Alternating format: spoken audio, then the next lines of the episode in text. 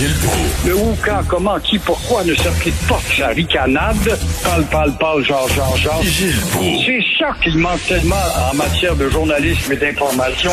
Voici le commentaire de Gilles Proulx.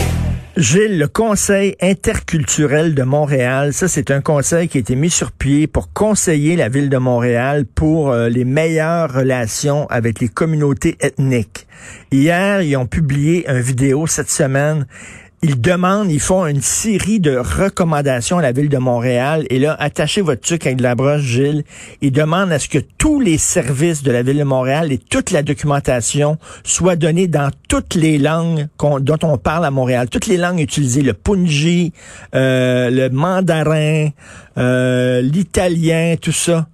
Hey, la tour de Babel, la ben tour de Babel, c'est complètement fou. Il y a de la folie, il y a de la mentalité défaillante là-dedans, tout simplement parce que les élections approchent.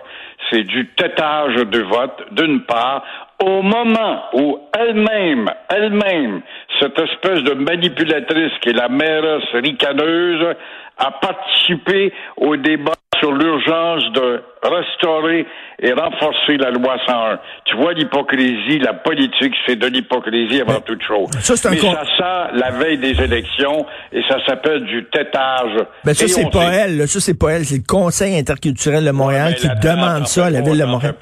Il y a eu des directives, hein, le Conseil. Voulez-vous penser à nos 42 euh, communautés dans notre ville? Ont été un, été un de réfugiés en même temps? Pensons à tout le monde, mais le titre de Montréal, ville francophone du Québec et d'Amérique, ça, n'en parlons pas.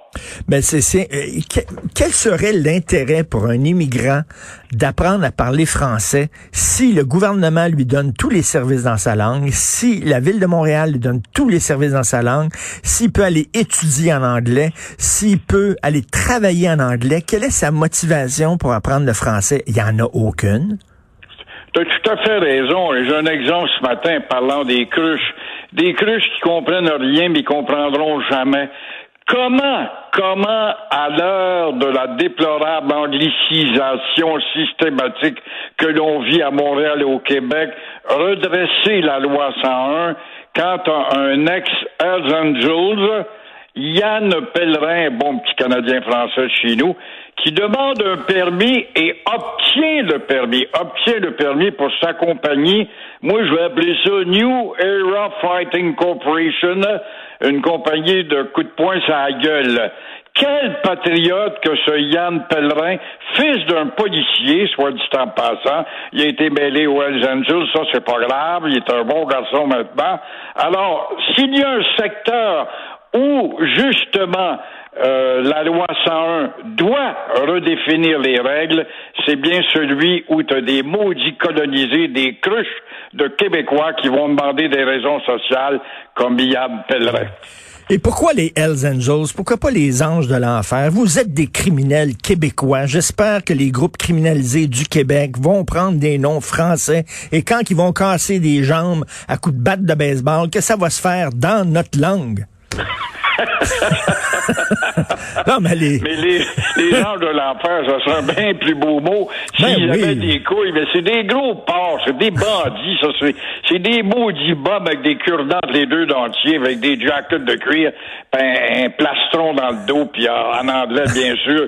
Ça se passe bien fort, plus fort que la loi et la police. Et c'est facile de faire peur à la au Québec quand à une société de trouillards. Effectivement, les anges de l'enfer. Mais et oui. Stephen Harper avait voulu, lui, les décertifier.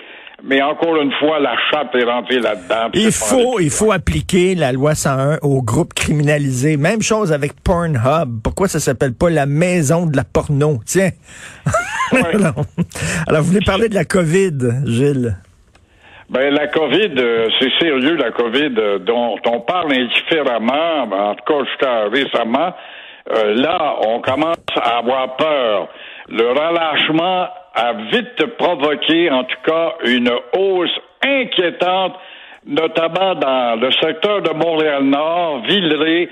On parlait de cela encore il y a quelques heures, où on a assisté, en tout cas, à une hausse alarmante des pauvres gens qui sont tassés, deux, trois familles, dans le même logement parce qu'ils n'ont pas d'argent, ils ont des jobs au salaire minimum, Mmh. ils attrapent la maladie, ils ont des symptômes, ils ne restent pas à la maison parce qu'ils sont pas en moyen de ne pas travailler, ils ont besoin de leur petite paye, alors ils vont travailler et ils deviennent des facteurs de transmission. Alors, c'est vraiment inquiétant. Et là, on- en plus des CHSLD, on n'en parle pas. On sait que c'est- c'est fait, c'est consacré. Mais on assiste à une transmission communautaire. Et c'est là que c'est dangereux. C'est là que ça risque justement d'être catastrophique. Alors, quand on voit un bébé, par exemple, de 10 jours atteint de la COVID, il y a lieu de voir aussi une situation incontrôlable à l'horizon. Puis l'horizon, c'est demain. Et Gilles, vous parliez des CHSLD, il y a le fameux rapport là, qui a été euh, déposé. Et là, je vais vous lire un extrait d'un témoignage d'une infirmière qui tient à demeurer anonyme. Écoutez ça. Faute de personnel, des usagers restaient 12 heures dans leur culotte d'incontinence souillée. Des repas étaient sautés, des médicaments n'étaient pas donnés, des usagers mouraient seuls en détresse et en souffrance. Ça, c'est au Québec, Gilles, c'est au Québec. En 2019-2020. T'es cœur. C'est inimaginable. C'est des choses qu'on entendrait peut-être dans un hôpital dans le fin fond du Bazoutolan ou je ne sais pas quel pays lointain d'Afrique, par exemple, parce qu'ils n'ont pas les moyens. Mais que tu ça au Québec, un pays à l'ère moderne, c'est inadmissible, mais on l'admet encore puisque ça se répète. Il y a de la négligence, puis il y a le taux d'absentéisme des employés d'un CHSLD qui, dès qu'ils voient un microbe, ils prennent congé, c'est dans la convention. Alors, résultat, c'est ça. Autre, autre extrait d'un- témoignage, c'est une préposée aux bénéficiaires. Au début, c'était de la médecine de guerre. Nous n'avions aucun support. Il y avait trois, quatre morts par jour. On savait pas où mettre les corps. Je- Bon, je regarde ça, c'est incroyable la façon dont on traite les vieux au Québec. Ça n'a pas de maudit bon sens. Les vieux à qui nous devons tant, nous devons la société dans laquelle on est, une société d'aisance. C'est eux qui, hier, étaient sur le marché du travail, qui ont payé par leurs taxes, se doter d'un système, en tout cas, de retraite acceptable et humainement acceptable. On oublie vite comme on voit.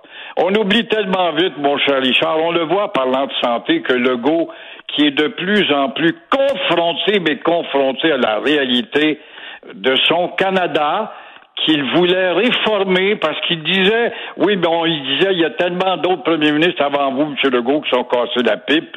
Lui, disait, oui, oui, mais le climat a changé, puis je vais pouvoir réformer le Canada. On voit qu'il ne réforme rien du tout.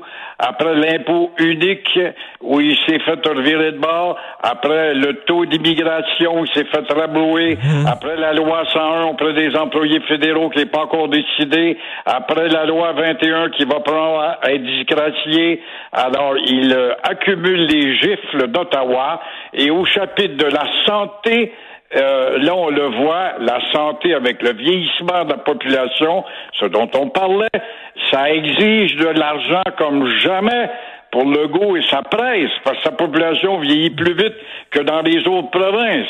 Mais pour trouver, pour Trudeau qui est bourré de dettes, il va dire ça se fera un jour, mais à mes conditions, et ça va être sur du long terme à mes conditions. Alors, le fédéralisme réformé, ça sera pour la semaine des quatre jeudis. Hier soir, je discutais avec Mathieu Boccoté, puis il me dit, là, il dit, à un moment donné, il dit, moi, je pense que François Legault, c'est un souverainiste en- qui, qui dort.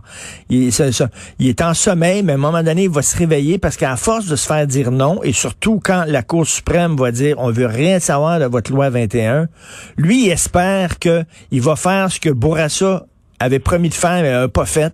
C'est-à-dire se tenir debout puis dire, ben là, on n'a pas le choix, faut sacrer le camp. Moi, je sais pas. Je sais pas. Moi, je pense que ça part de sortie, ça va être des référendums sectoriels, comme on parlait hier.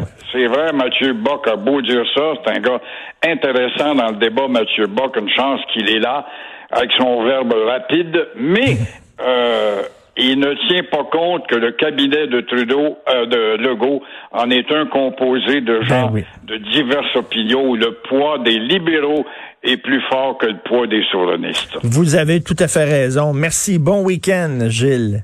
Toi aussi. Merci, merci.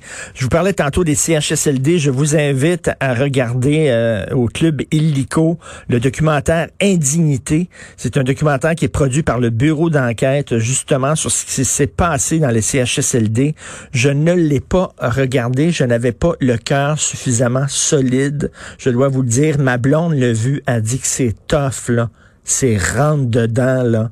C'est comme euh, c'est euh, c'est un scandale. Vraiment ce qui s'est passé dans les CHSLD au Québec de voir que des vieux meurent tout seuls en, en détresse qui sont laissés pendant 12 heures dans leur marde.